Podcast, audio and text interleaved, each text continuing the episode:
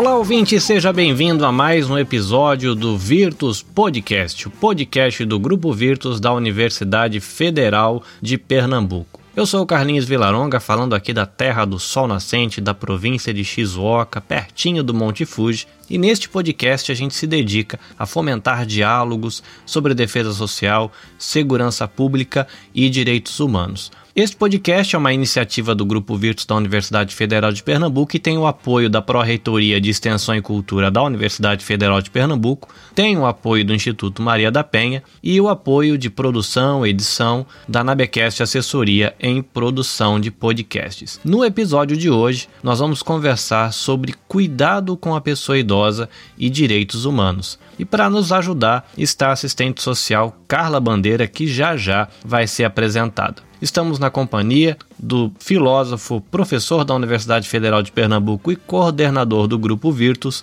professor Sandro Saião. Olá, professor. Olá, Carlinhos, um grande abraço. Coisa boa estarmos reunidos de novo. Mais um podcast, um grande podcast, cada um melhor que o outro, né? Estamos num crescente. Eu sou empolgado, sou e Fred também que já está aí, já estamos nos bastidores aqui prontinhos para um diálogo especial hoje a respeito de um, de um tema que muitas vezes é silenciado entre nós, que é para discutir a questão do idoso. Então, para conversar conosco está a assistente social Carla Bandeira, que vem atuado aí na linha de frente na questão hospitalar também também na promotoria de direitos humanos da pessoa idosa, tem mestrado em, em serviço social e vai ajudar a gente a compreender um pouco essa temática a, das questões singulares que cercam o, o, idoso, os cuidados especiais que devemos ter para com ele. Vamos tentar passear um pouco aí também para as de, novas demandas, as demandas desse tempo presente é, relacionado à Covid-19 e vamos uh, direcionar as nossas falas ao nosso público aos amigos que trabalham com defesa social e segurança pública. E também temos a companhia do comissário especial da Polícia Civil de Pernambuco, professor Fred Monteiro Rosa. Olá, Fred. É, olá, Carlinhos, Sandro. É sempre bom estar com vocês, né? É mais um podcast da gente e é um, é um momento que me alegra muito, né? É, olá aí o nosso, nosso ouvinte, querido ouvinte, os meninos aí dos bastidores que estão aí dando apoio, é sempre bom estar com vocês. E um olá especial para nossa convidada, né, a Carla Bandeira. Seja bem-vinda, Carla. O podcast é todo seu. Obrigada. É isso, participantes devidamente apresentados. Então, o meu convite para você: ajusta aí o seu foninho de ouvido, regula bem o seu volume para você não perder nada deste episódio.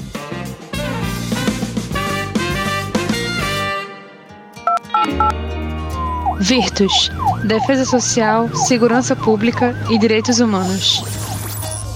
Carla, a gente fica sempre preocupado nos episódios de não esquecer nada importante na apresentação do convidado. O professor Sandro Saião, ele já fez uma breve apresentação quando ele fez a saudação, mas tem alguma coisa mais que seja importante acrescentar nessa apresentação antes que os professores desenvolvam o tema de hoje? Boa tarde para todos, todas. É, eu acho que em relação à minha apresentação, eu só queria destacar que eu trabalho no SUS, né, no hospital que aqui em Pernambuco é o hospital de referência para tratamento de, da Covid e também é uma das unidades de saúde é, de referência no acompanhamento das pessoas idosas. Né? A gente tem dois hospitais aqui em Pernambuco que eles são considerados referência. Um é o Hospital Geral de Areias, e o outro hospital é o Hospital Oswaldo Cruz. A gente lá tem um ambulatório especializado, geriatria, gerontologia. Né? Então, a gente vem fazendo esse trabalho junto ao segmento idoso dentro do hospital né, há muito tempo e a gente tem essa referência.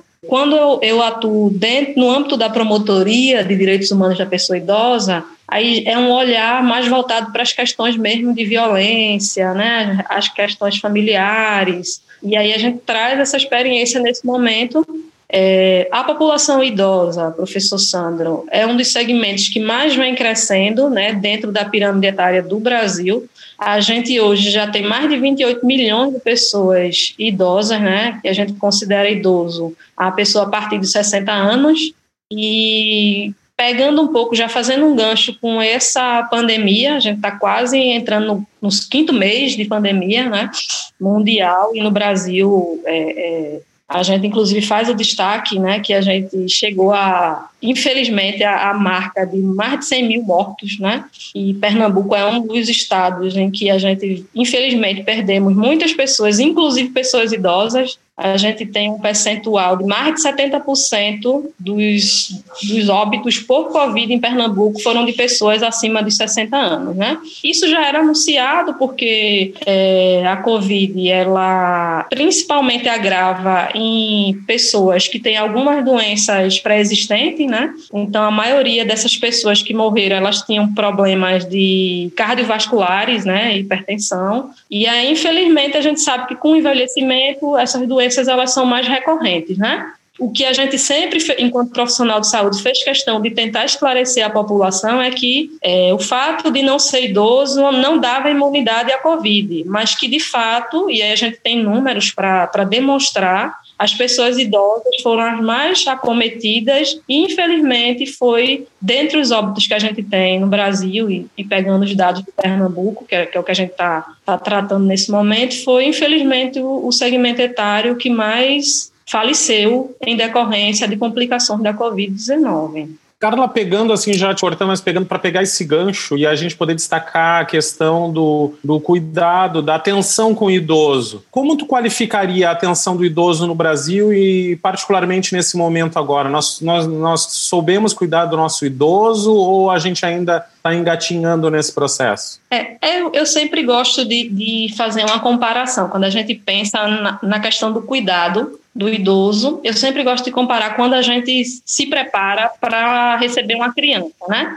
Então, se você olhar direitinho, quando um, um, casal, enfim, uma pessoa engravida ou adota, a gente prepara todo um ambiente doméstico para receber essa criança, né? Então, se for um recém-nascido, a gente compra berço, a gente compra enxoval. E esse movimento a gente não percebe quando a gente vai se preparar para o nosso familiar que envelhece. Né? Então a gente sempre diz, há uma preparação para receber, as famílias se preparam para receber um bebê, uma criança, mas não se prepara para receber, para, enfim, conviver com uma pessoa idosa. E aí a gente entra em várias questões que, inclusive, nessa pandemia foram agravadas. A gente, a gente pensa numa população que ela já é bastante é, segregada, vítima de preconceito, né? Então, é muito comum num atendimento que a gente faz de saúde, ou mesmo no âmbito da, da, do Ministério Público, a gente perceber que o familiar ele não valoriza o conhecimento, a opinião das pessoas idosas.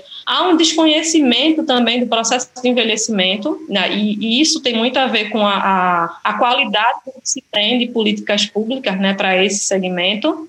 É, a gente não percebe ainda, é, de uma forma geral, que o Brasil, que né, nossos governantes, eles têm esse olhar diferenciado, ou esse olhar mais cuidadoso com, a, com o segmento idoso, e isso se estende para a sociedade, né? Então, a partir do momento que eu não tenho um, um, governante que se preocupa em fixar campanhas e mostrar a importância do processo de envelhecimento daquela pessoa idosa, do como aquela pessoa idosa pode ser importante no seio de uma família, a gente vê isso se reproduzindo com a desvalorização do idoso dentro das políticas públicas dentro da sociedade. É, eu sempre digo também que você vê alguns investimentos na área de saúde, por exemplo, na assistência materno-infantil. E dito isso, eu não, eu não sou contrária a nenhum tipo de, de investimento na assistência materno-infantil, não. Eu digo que a gente não percebe isso esse mesmo cuidado e esse mesmo investimento nas questões que, que, que concernem a saúde da pessoa idosa. Então, na pandemia, eu acho que muito de vocês devem ter escutado, isso não foi só no Brasil, que havia, na verdade, um protocolo né, médico, um protocolo de saúde, né, que é, recomendava que se priorizasse o paciente que tivesse mais chance de receber assistência e se recuperar. E aí isso era um discurso complicado, porque se você pegar um jovem de 30 anos e um idoso com 70, com já alguma comorbidade, possivelmente esse jovem tem muito mais chance de se recuperar. E aí você coloca o segmento idoso já fragilizado, já sem aquela atenção é, necessária para a sua saúde, numa posição, inclusive, de inferioridade, tendo que é, ver o seu direito à saúde despriorizado, né? Já tem uma desigualdade natural, né? Pela, pela idade, pela, por alguma doença já pré-existente, ainda é amplificada né, por, um, por um discurso desse tipo, que é, não sei nem como qualificar, né, como adjetivar isso. Mas, é, Carla, a gente tem essa preocupação, inclusive no nosso, no nosso grupo, né, que o professor Jairo, Jairo faz parte, que trabalha com, com envelhecimento e tal, justamente nesse amparo né, dos profissionais de segurança pública, né, que, que é o nosso público principal, que tem um, um, um, um ofício que demanda né, uma energia, uma força, e quando vai envelhecendo, vai precisando de atenção em vários, em vários aspectos. E aí a gente tem, tem enveredado aí nessa, nessa missão de trabalhar e pesquisar nesse sentido, né, para dar tentar, né, é, é, dar uma melhor qualidade, uma assistência a, a a esses profissionais né, que vão que vão envelhecendo. Mas eu fiquei, eu queria te ouvir, Carla, um pouco a respeito do teu trabalho na promotoria, né, com relação à, à violência contra o idoso, né, como é que funciona, se tem, como é que tem, se tem parceria com, né, como é que é esse trabalho da promotoria, se tem uma parceria com a polícia, como é que é, como é que, como é que funciona isso? Fala um pouco para a gente desse trabalho, por favor. Com certeza. É, na promotoria da pessoa idosa de Recife, a gente tem algumas frentes de trabalho. A gente atua em procedimentos individuais, né? Então, aquele idoso que está sendo vítima de violência financeira, aquele idoso que está sendo vítima de violência física, né? Aquela pessoa, um parente, um familiar, ou o próprio idoso, a sociedade pode formalizar uma denúncia é, requisitando a atuação do Ministério Público, né, em defesa e proteção daquele idoso, e a gente também tem os procedimentos coletivos. Então, nos procedimentos coletivos, a gente realiza é, fiscalizações. Essas fiscalizações podem ser em unidades de saúde, essas fiscalizações podem ser na rede de comércio, farmácia, supermercado. Né? A gente tem hoje, por exemplo, é, a prioridade de atendimento ao idoso no serviço de saúde, a gente tem as filas prioritárias. Então, tudo isso é fiscalizado. E a gente tem uma frente de trabalho importantíssima, que é as fiscalizações nas instituições de longas permanência, que são os antigos abrigos, asilos, né? Hoje a gente usa essa nomenclatura ILPI, e nessas fiscalizações coletivas, a gente tem sim feito esse trabalho em parceria com alguns órgãos, como a Vigilância Sanitária, PROCON e a Polícia. Né? A gente tem uma delegacia especializada aqui em Pernambuco, e geralmente essas fiscalizações coletivas nas ILPIs, né, com o único objetivo de garantir né, o direito né, à vida daqueles, daqueles idosos que vivem e moram nessas residências, a gente tem contado com o, a parceria da polícia, né? E é importantíssimo porque, de acordo com o estatuto, essas casas elas são as, as moradias dos idosos. E essas casas elas precisam funcionar de uma maneira que garanta o mínimo de qualidade de vida para essas pessoas e de dignidade, né? Então, quando eu falo isso, eu falo da, do direito à refeição, do direito à assistência à saúde, eu falo do direito à sua privacidade. E nesse processo de fiscalização do funcionamento dessas, dessas casas, para que aqueles idosos tenham essas casas funcionando da melhor maneira possível, a gente tem feito esse trabalho também junto com a polícia, né? E tem sido muito importante, porque eu sempre digo que essas fiscalizações, ela, ela traz um coletivo de instituições que faz com que aqueles profissionais, aqueles dirigentes dessas casas percebam que existe toda uma frente de trabalho em defesa das pessoas idosas, né? Não é atitude isolada do Ministério Público, nem da delegacia, nem da vigilância, né? Um grupo de, de instituições estão ali com o único intuito de fazer com que aquele serviço funcione da melhor maneira possível para aquelas pessoas que estão ali vivendo nessas ILPIs. A gente é, sempre discute com é, as pessoas que trabalham com mulher, por exemplo, com criança, né, é justamente assim a demanda que essa, esse, esses grupos, né, vamos dizer assim, mais, mais vulneráveis, menos força, né, com menos poder, eles têm quando, quando procuram os órgãos públicos, né? Como é que é tratado na delegacia, como é tratado né, na própria justiça, e a gente né, é, ouve muito o pessoal falar da questão da é, dupla violência, né, tripla violência. Então, uma criança, quando, quando chega para procurar uma delegacia, toda a situação como ela é tratada, a mulher. E com relação ao idoso, Carla, tu, assim, qual é a tua visão com relação a isso? Com, não só com a polícia, mas com a delegacia, mas de uma maneira geral. Né? Como, é que, como é que está essa situação? Como é que esses, essas, esse grupo é recebido? E se tem como. É, é, é, qual a tua sugestão para melhorar, para como acolher esse, esse público? Veja, é, um dado interessante, né, já que a gente está tratando desse tema de denúncia e de atendimento ao idoso, é que com a pandemia, a gente, é, se fizer uma pesquisa e, um levantamento, tanto é, através do, da, da polícia ou através do Disque 100 ou do próprio Ministério Público, a gente percebe que houve um aumento significativo no número de denúncias, né?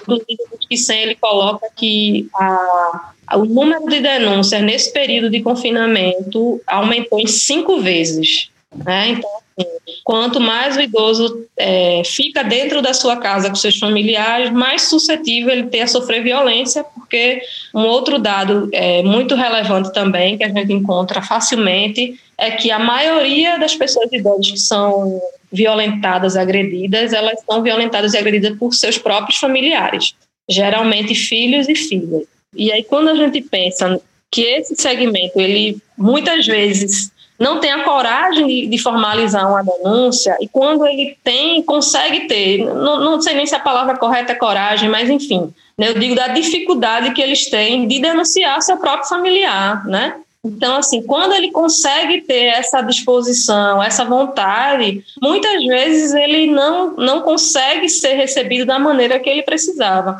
Veja, o segmento idoso é um segmento bem diferenciado, né? Eu sempre digo que assim a gente precisa para trabalhar com envelhecimento, para trabalhar com idoso, a gente precisa, dentre outras coisas, ter essa capacidade de escuta muito. É, é eu acho que é importantíssimo a gente ter, ter se, se, se colocar nessa posição de, de estar disponível para escutar, porque eles têm uma necessidade de falar, de entender, de, de explicar o que, o que é que está acontecendo, de que forma, é, e aí, muitas vezes, a gente, nesse atendimento, como a gente também tem um, um, atendimento de porta aberta no Ministério Público, muitas vezes o profissional é, de serviço social, ele faz, inclusive, esse atendimento, e às vezes esse idoso, ele já percorreu várias instituições, né? E aí ele coloca, eu já estive numa delegacia, mas a minha demanda não foi nem ouvida, porque é, o que eu escutei é que se eu denunciar, vai acontecer isso e isso com o meu familiar, né?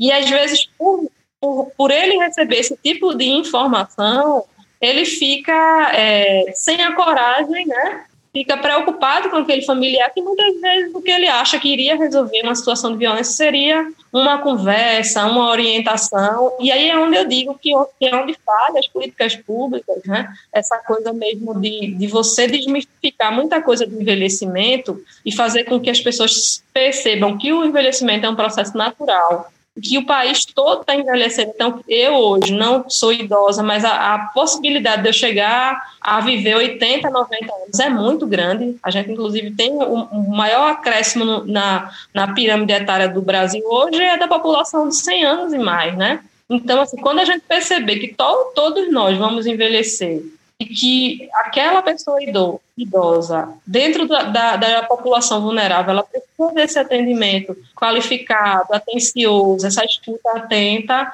eu acho que a gente vai conseguir é, fazer com que eles tenham mais é, condição e se coloquem mais nessa posição de se perceberem vítima. O que, é que acontece muitas vezes eles acham que é natural essa desvalorização, esse preconceito que o idoso sofre. E aí eles nem se percebem na situação de violência doméstica. A gente teve uma redução com, com relação à mulher, por exemplo, com as alterações da Lei Maria da Pena, porque isso era, acontecia exatamente com mulher, né? Ia Aí dizia, ah, então vai, vai prender seu marido, seu marido vai fazer isso, aquilo, aquilo outro, né? Dependendo do lugar que onde ela chegava. E aí ela desistia ou ia lá e, e tirava, né, a denúncia e tal, né, a notícia crime né, contra o, contra o parceiro, que aí você chega para o idoso, o idoso, né, ó, vai acontecer isso com seu parente, e termina que é meio que um bloqueio para ele e ele vai embora, porque como também acontece, né, fazendo esse paralelo com, com, com mulher,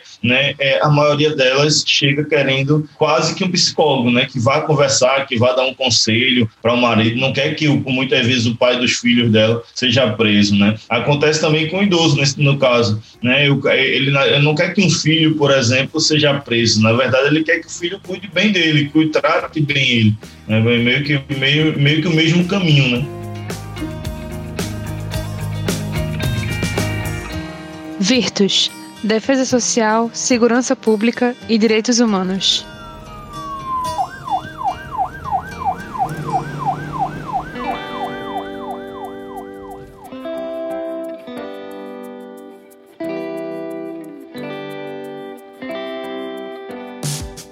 quando chega diante de ti um idoso que está sofrendo maus tratos por parte do seu filho, por exemplo, como é que é o desenho desse movimento que vai ser feito agora para amparar essa, esse senhor ou essa senhora, enfim? Qual é o fluxo dentro da, da, da, das instituições? Antes de tu falar, Carla, vocês recebem muitas pessoas nos hospitais com esse tipo de agressão? Assim, quer dizer, tu lida diretamente com isso?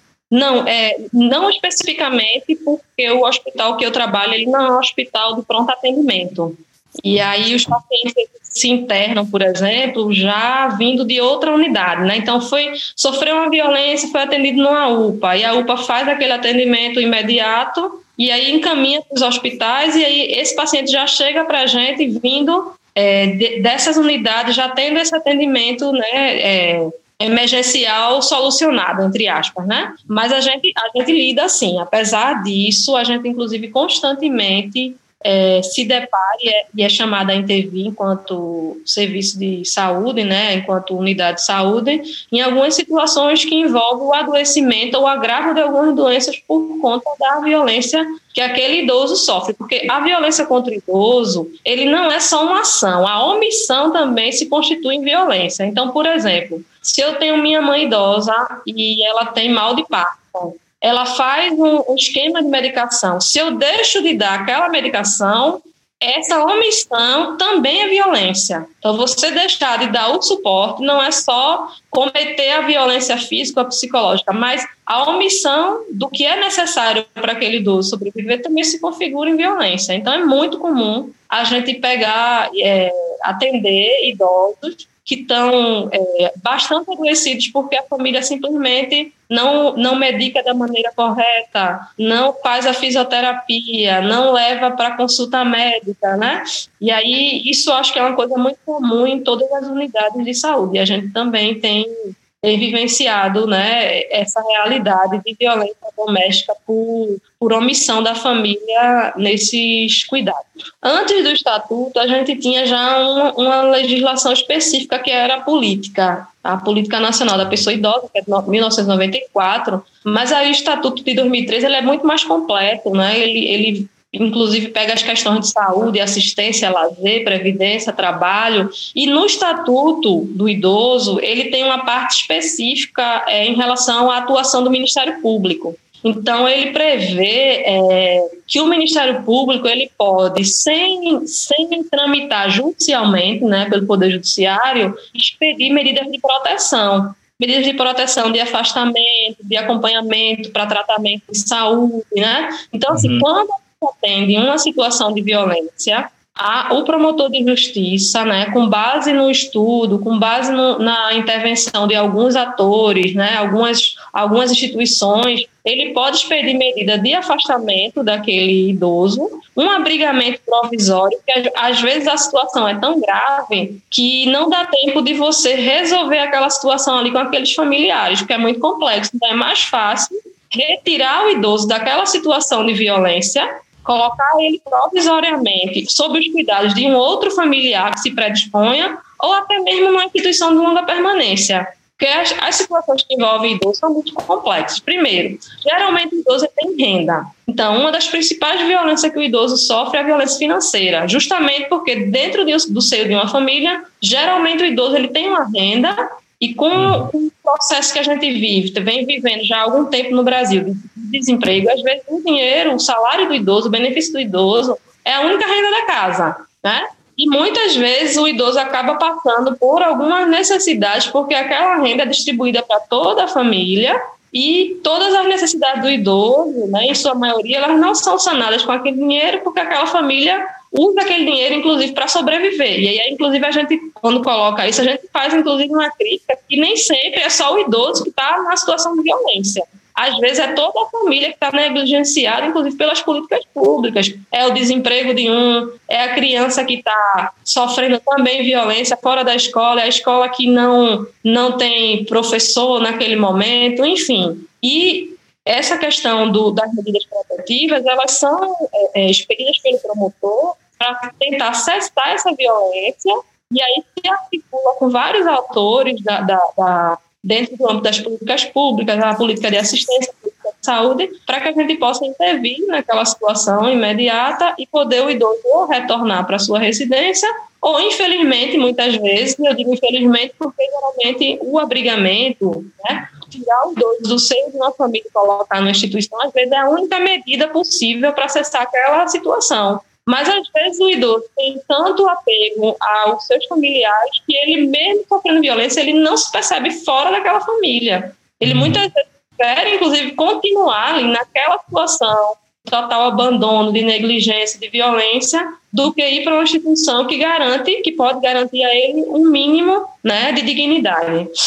Ô, Carla, é, a gente tem conversado desde, desde o começo né, do, do, do nosso programa que é sempre de medidas de, de repressão, né? Após o acontecimento, após a violência, após a, mas e com relação à prevenção, né? Para que o idoso tenha uma melhor qualidade de vida ou que ele tenha, né, de, de maneira geral, né, de prevenção para um, para esse grupo. O que é que a gente tem? Se tem alguma coisa na promotoria? O que é que, que, é que a gente, é, para o nosso público conhecer, né? Se existe algumas políticas que de prevenção?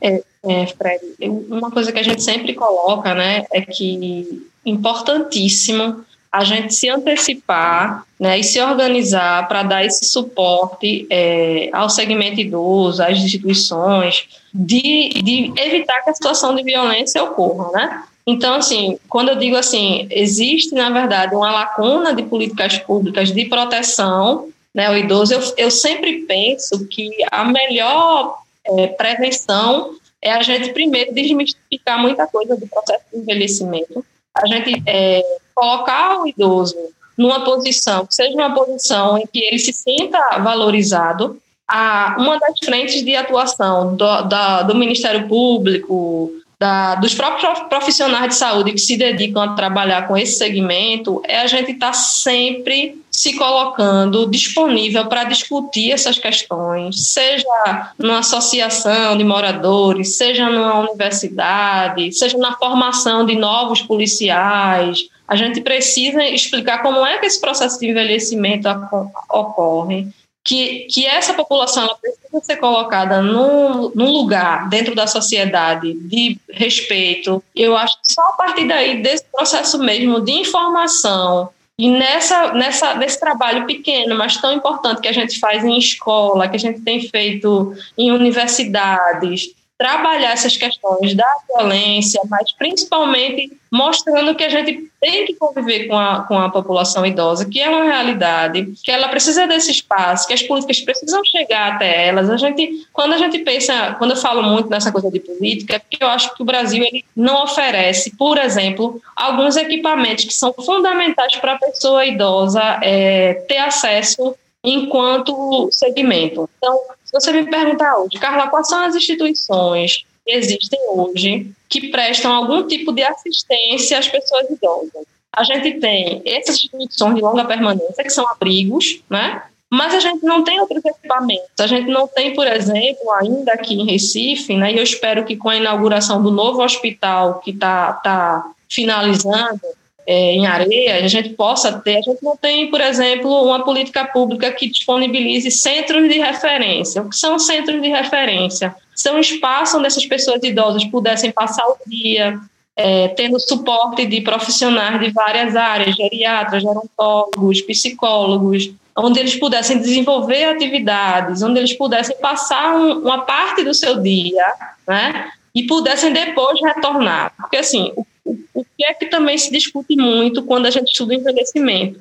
Que a, o cuidado com a pessoa idosa é um cuidado que requer tempo e disposição e preparo. Aí você pega uma família, às vezes, grande, que tem uma pessoa idosa debilitada. Talvez um único familiar fica responsável por esse cuidado. Chega um tempo em que esse familiar já está extremamente sobrecarregado. E aí esse familiar, inconscientemente, ou às vezes até mesmo pelo cansaço, começa a cometer pequenas situações de violência, de negligência. É. E aí essas pessoas, é, esses idosos, eles não têm outra opção que continua, de, de continuar, porque a, a única opção que existe hoje para ele é continuar nessa família, porque só muitos idosos não podem, não podem morar, porque já tem algum tipo de dependência, ou irem residir nessas instituições, porque a gente não tem outras opções de equipamentos públicos que possam receber esses idosos nessas suas necessidades, inclusive é, dar a essa família, inclusive, algum tipo de suporte. Porque assim, a gente culpabiliza muito a família pela violência contra a pessoa idosa. Mas, de outra forma, a gente não vê, né? E isso não é um discurso político partidário, é um discurso de alguém que acompanha a política pública voltada ao idoso no Brasil, em Pernambuco, a gente não tem outras opções, né? Então, assim, ou o idoso mora com aquele familiar que já não tem tanto tempo, já não tem tanta vontade, disposição e às vezes até mesmo já tem alguma, algum tipo de adoecimento, ou o idoso é colocado num abrigo. E termina aí o que a gente tem de disponibilidade para as pessoas idosas hoje. E algumas iniciativas, né, que a gente pode ter, mas é muito ligada à organização da sociedade civil. Não é uma política pública que receba esse idoso, esse idoso, essa pessoa idosa, e que ofereça a ele outras opções de convivência, de atividade, né? Então a gente não tem, a gente até fala assim, a gente, algumas pessoas comparam esses centros de, de convivência com creche, onde a criança passa o dia para que os pais possam trabalhar, né? E a gente vive hoje uma, uma realidade em que é, as mulheres, elas hoje estão muito no mercado de trabalho. Então, a mulher que sempre foi a, a, figura, que sempre trabalhou, atuou nesses cuidados, hoje já tem uma carga, em sua grande maioria, fora do ambiente doméstico. Então, o idoso fica sem esse referencial de cuidado na família e também, de outra forma, não encontra suporte nas políticas públicas. Eu acho que aqui, Carla, a gente está uma coisa que a gente vem batendo bastante na tecla, que é o fato de como as estruturas elas são gestoras da violência. Então a gente está falando da violência doméstica, mas ela não se não é uma violência que brota especificamente do trato dessa relação familiar, mas do fato de ter uma sociedade, uma estrutura social que ainda também não cria alternativas, né? E não dê elementos para os quais a violência não se teste. Falasses agora no, no hospital, no novo hospital aqui de Areias, o hospital que vai ser dedicado ao idoso, tu destacaria a, a, a Pernambuco e Recife, mais particularmente, como um, um lugar onde a gente está fazendo o dever de casa ou tem coisas que ainda a gente precisa desempenhar? Como é que tu está enxergando essa realidade mais local? Na verdade, assim, eu, eu já atuo com essa questão de envelhecimento é, desde o início da minha faculdade, né? Então, já tenho, já tenho algum tempo de trajetória profissional e aí, assim, eu, eu sempre é, dediquei né, boa parte da minha intervenção, da minha militância para esse segmento. Né? E eu sempre digo que é até uma atitude é, de pensar em mim, né? porque a gente sempre coloca quem é militante, que a gente trabalha, né, intervém nessa, nessas questões de envelhecimento, porque a gente quer que quando a gente chegue nessa idade, a gente encontre é, uma outra estrutura, né? uma, outra, uma outra forma de perceber e de receber e de tratar essa, essa pessoa idosa, né? Então, assim, eu acho que a gente tem alguns pequenos avanços, né? Então, assim, quando esse hospital for entregue, né, agora, eu acho que é uma conquista grande para o segmento idoso, porque é um hospital totalmente voltado né, para o atendimento especializado da saúde da pessoa idosa, com toda uma estrutura de UTI, enfermaria, é, é, suporte de várias especialidades. Eu acho que a gente tem aqui em Pernambuco, excelentes profissionais que têm se dedicado né, à, à questão do envelhecimento, a estudar, a propagar, a tá nas universidades. A gente tem, inclusive, o Hospital Oswaldo Cruz é ligado à UPE, e a gente tem dentro da UPE vários trabalhos né, de profissionais, mas eu vejo ainda muito como uma coisa assim de atitudes individuais, particulares. assim. Eu não consigo ver ainda, né, e isso não é uma fala né, desse governo ou do governo anterior, ainda não consigo ver ainda por conta exatamente da insuficiência desses equipamentos, uma organização aqui em Pernambuco que dê conta dessas necessidades. Só para vocês terem uma ideia, a gente tem aqui em Recife, especificamente, acho que algo em torno de 25, 26 instituições de longa permanência. Dentre essas, a gente só tem apenas duas ILPIs públicas, né? E a quem se destina uma ILPI pública? Ao idoso sem renda, ao idoso sem vínculo familiar,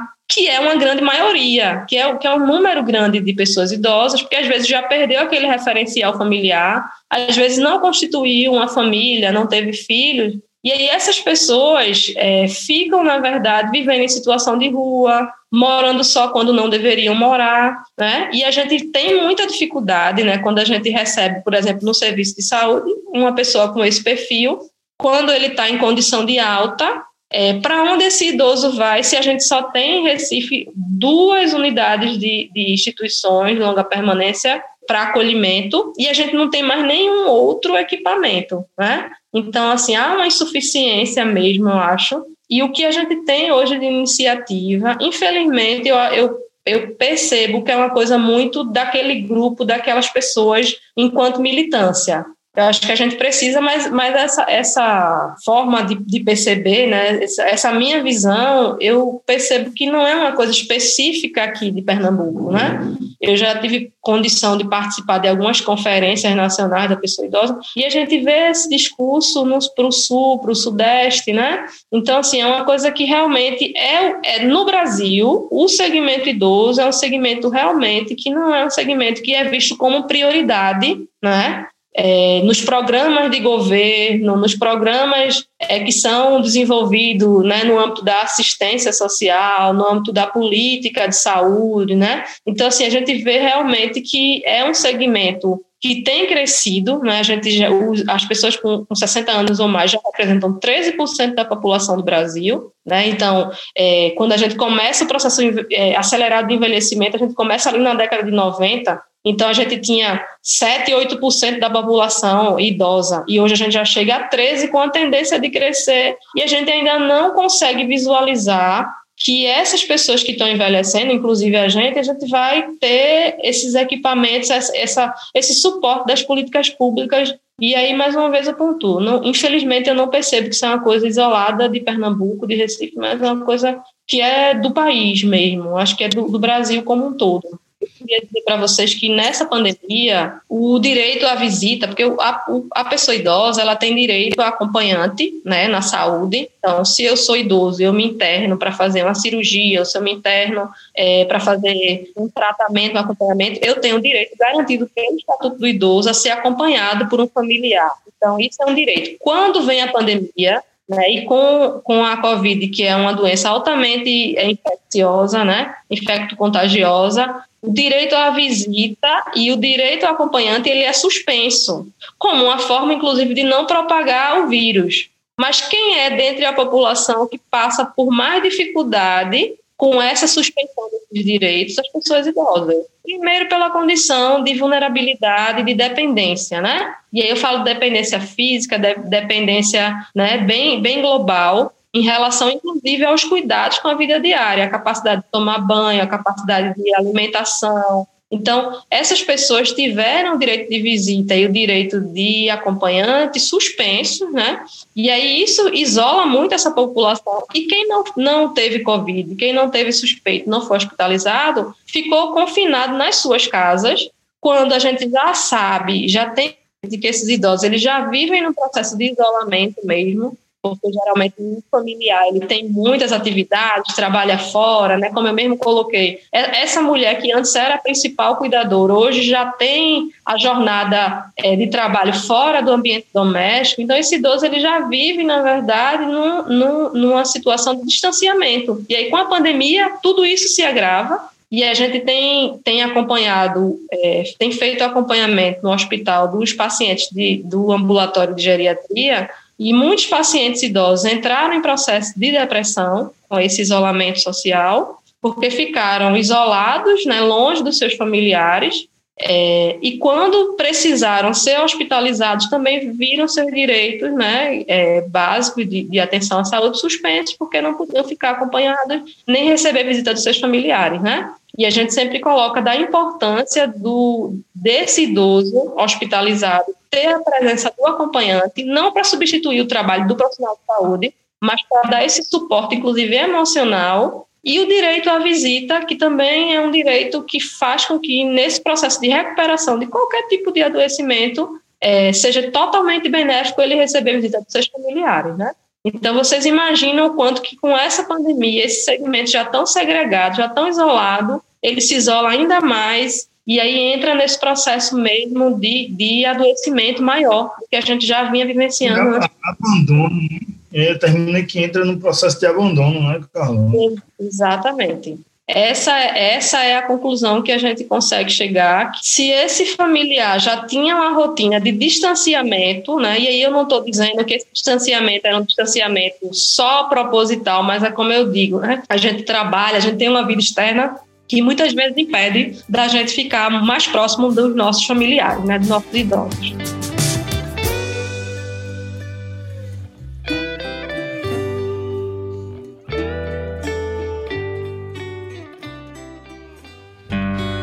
Virtus Defesa Social, Segurança Pública e Direitos Humanos.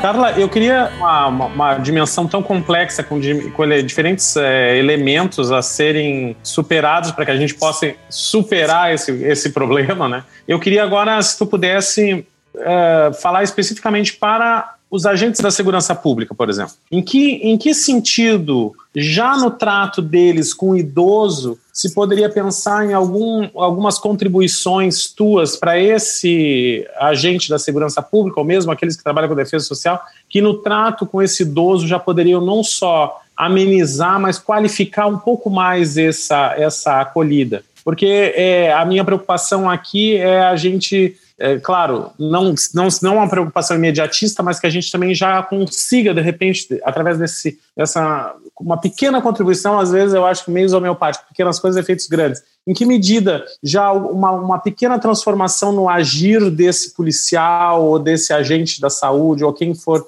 for lidar com esse idoso, que tu, alguma contribuição que tu possa dar para qualificar ainda mais esse atendimento ao idoso dentro mesmo dessa complexidade que tu, que tu é, descreves? Eu acho que a gente precisa, né, os agentes de segurança, os profissionais precisam, inclusive, é, perceber a pessoa idosa como uma população que, que necessita de um atendimento diferenciado, né, pela, pela própria condição de maior vulnerabilidade, né, pela condição de fragilidade, que não é, não é de todos os idosos, de todas as pessoas idosas, mas a gente sempre coloca aqui né, que boa parte da população idosa está nessa condição e perceber esse idoso como um sujeito dotado de direitos, né? Ele é um segmento que hoje tem, tem garantido por lei alguns direitos básicos, inclusive o direito de, da sua liberdade, de, de ter o seu direito à vida preservado. Então, quando a gente atende né, um idoso, ele vem geralmente com uma carga de, de emocional, uma carga de, de, de violência que tem sofrido, que às vezes tem se perpetuado há muito tempo. E como eu coloquei no início, né, assim, é, é um movimento difícil para o idoso, ele ter a, a, capacidade, inclusive, de procurar socorro, procurar auxílio, né, para relatar, para colocar a situação em que ele está vivendo, né? Da mesma forma, e, e, e, talvez até de uma forma muito, muito deli tão, tão delicada quanto você, mulher, denunciar o seu companheiro, você, idoso, denunciar o seu filho, a sua filha, né? E aí, assim, se a gente consegue perceber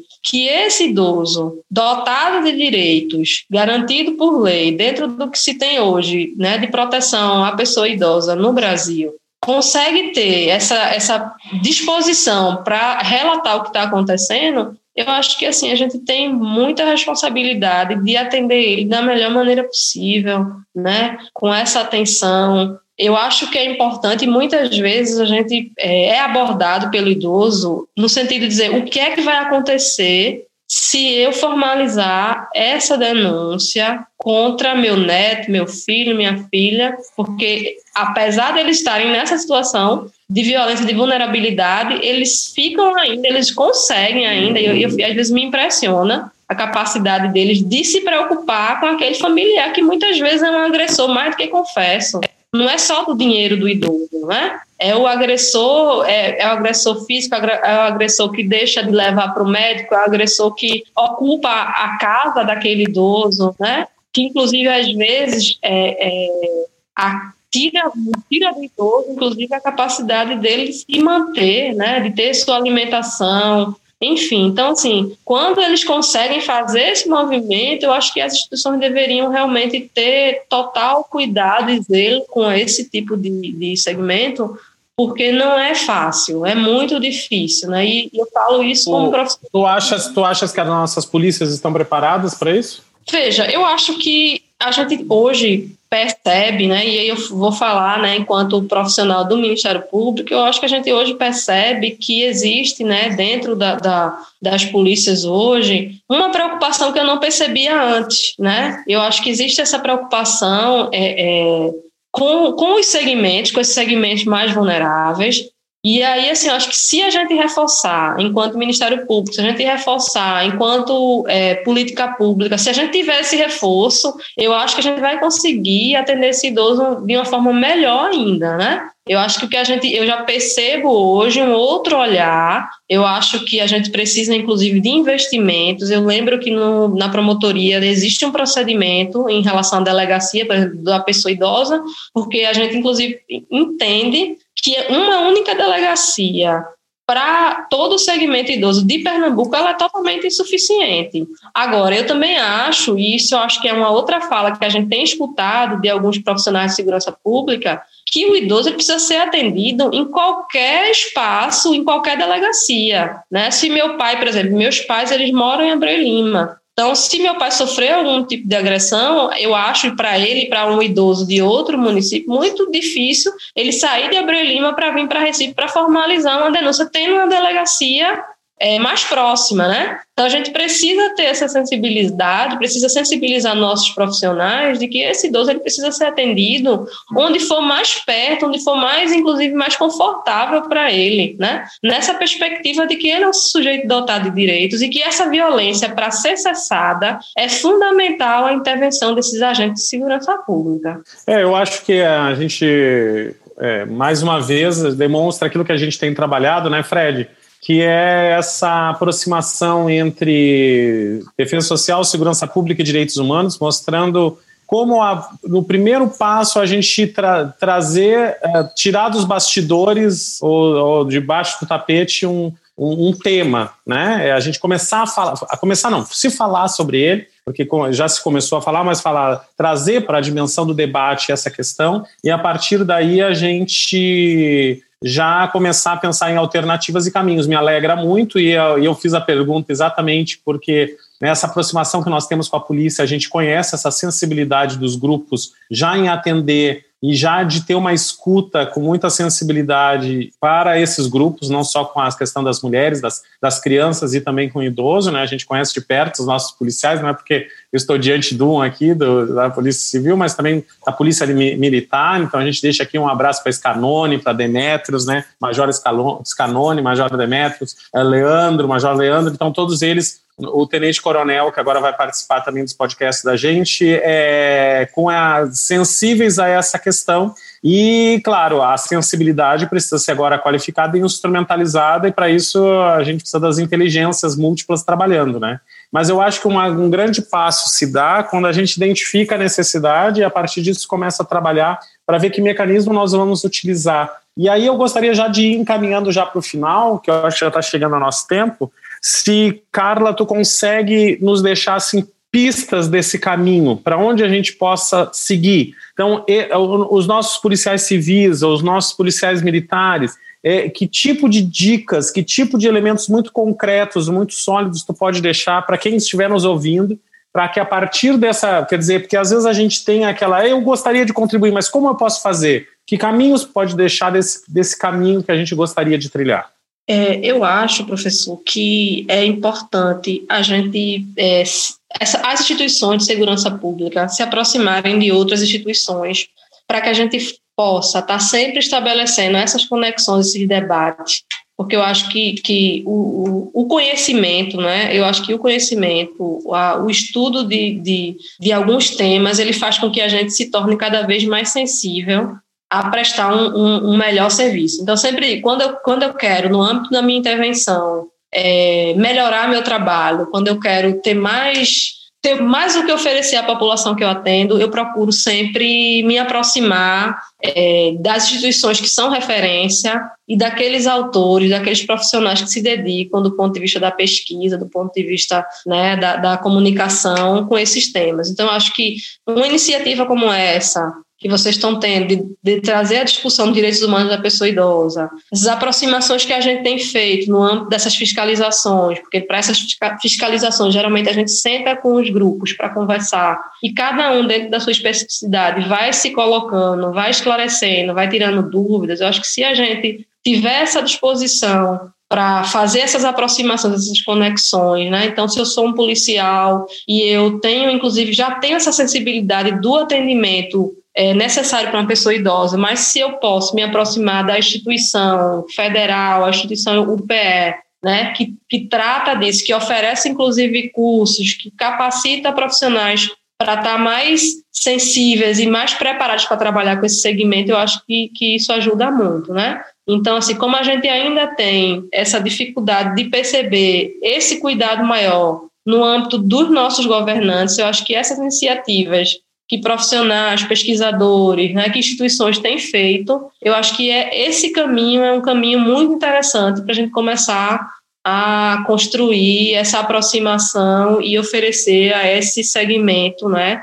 um atendimento cada vez mais qualificado, né? E eu me coloco à disposição para a gente estar tá, tá discutindo em um outro momento. Enfim, eu acho que a militância eh, em relação ao segmento da pessoa idosa faz com que eu não não consiga deixar de dizer o quanto é importante que esses profissionais que se deparam com situações de violência, eles procurem realmente essas aproximações, essas conexões com essas pessoas que já estão, né, né já construíram essa trajetória de trabalho, né, e que se preocupam com essa qualificação na atenção é, a esses segmentos, como o segmento idoso. Não sei se eu me fiz entender, mas Não, acho que... perfeito, perfeito. Eu acho que já fica o compromisso para o Virtus agora para 2021 que já é uma coisa que nós viemos já conversando, que são três grandes fóruns que a gente vai distribuir ao longo do ano. Sendo um deles, nós vamos tratar especificamente da questão do idoso, da vulnerabilidade, é, da, do, da pessoa idosa, e vamos tratar, que eu acho que hoje não dá tempo, mas é, do envelhecimento do próprio policial, né? É uma coisa que nos interessa muito. É, como envelhecer é também com que... saúde, né? Envelhecer dentro de uma dinamicidade, né? Isso, perfeito. Não é uma profissão tão difícil, né? Que é tão cobrada né, da sociedade, é um tema bem interessante. Confesso é uma, que eu nunca. É uma, é, uma, é uma profissão muito associada com a vitalidade do. com a jovialidade do corpo, por causa da, da força e da ação, né? Então, como é que fica esse, esses grupos? Uh, nós temos vinte e tantos mil policiais militares, mais seis, sete mil policiais civis envelhecendo, né? Então, a gente trabalhar com esse grupo e, e, e escutar deles também, né? E, e, a gente se colocar à disposição. Eu acho que tu é, ressaltas, cara, numa coisa singular importantíssima. Nós precisamos, e eu acho que quem está nos ouvindo hoje, a gente podia reforçar isso. Ah, os discursos e as guerras de narrativas que nos cercam nos separam, nos dividem, nos colocam em lados opostos. O que nós estamos trabalhando no Virtus é perceber a necessidade de estarmos juntos. Nós, Ministério Público, universidade, polícia, temos que estar aprender, reaprender a sentar numa mesma mesa, mesmo que virtual aqui, porque os nossos objetivos, os nossos fins são os mesmos, né? Zelar pela vida, a melhoria da qualidade de vida, a melhoria das, das, é, erradicar toda forma de violência, toda forma de opressão, toda forma de, de extrato, né? Então eu acho que a, a fala, a, a, tua fala, é, já a gente se encaminhando para o final e depois eu passo para os agradecimentos, é a gente delineando essa necessidade de nos irmanarmos, né? Se as narrativas nos colocam de lados opostos, aí vem o mundo, a realidade, né? Vem alguém que trabalha especificamente lá num, junto ao SUS, junto à promotoria e mostra como nós precisamos estar juntos. Isso é muito importante. Eu te agradeço imensamente. Só isso já significa assim, um passo muito importante aqui para o nosso estado e para o nosso país. Perfeito. Eu, eu, tô, eu nunca passei por esse tema do envelhecimento dos profissionais de segurança pública, mas eu confesso que, que eu fiquei bem, bem instigada. Eu acho importantíssimo, né? Assim, como, como profissional que atua com as questões do envelhecimento e ouvindo a agora sobre a questão do, do, do, do, que se cobra né, de um policial do ponto de vista do, do vigor físico, né? Como é que é para esse profissional entrar nesse processo de envelhecimento, né? Que a gente sabe que, que traz algumas limitações, né? Traz perdas, isso não é não é desmerecendo o idoso, mas de fato a gente sabe que é natural, né, o, do ponto de vista biológico, e com o envelhecimento, muitas das nossas funções elas são, são comprometidas, né? Ali a Luft escreve um livro que chama Perdas e Ganhos. Na vida é sempre perdas e ganhos. Então a idade traz algumas perdas, mas traz ganhos, né? Então a experiência, a inteligência apurada por conta do trânsito na, na no mundo prático, né? Através da, da, da, do conhecimento da história dessa pessoa, é que às vezes no Brasil a gente desconsidera a, esse ganho que a idade vai dando para a gente, né? E é um país que sempre se acostumou com a jovialidade e agora que está aprendendo a envelhecer. Então, eu acho que a gente vai começar a enxergar esse ganho que se tem com o passar do tempo, né? Isso, perfeito, exatamente, professor. Pois eu, eu acho que a gente é, precisa estar sempre junto. Acho que essa coisa de estarmos juntos, né, mesmo que seja virtualmente nesse momento, eu acho que isso que vai fazer o diferencial quando a gente pensa em, em proporcionar melhor qualidade de vida para um segmento de tanta vulnerabilidade como é o segmento da pessoa idosa.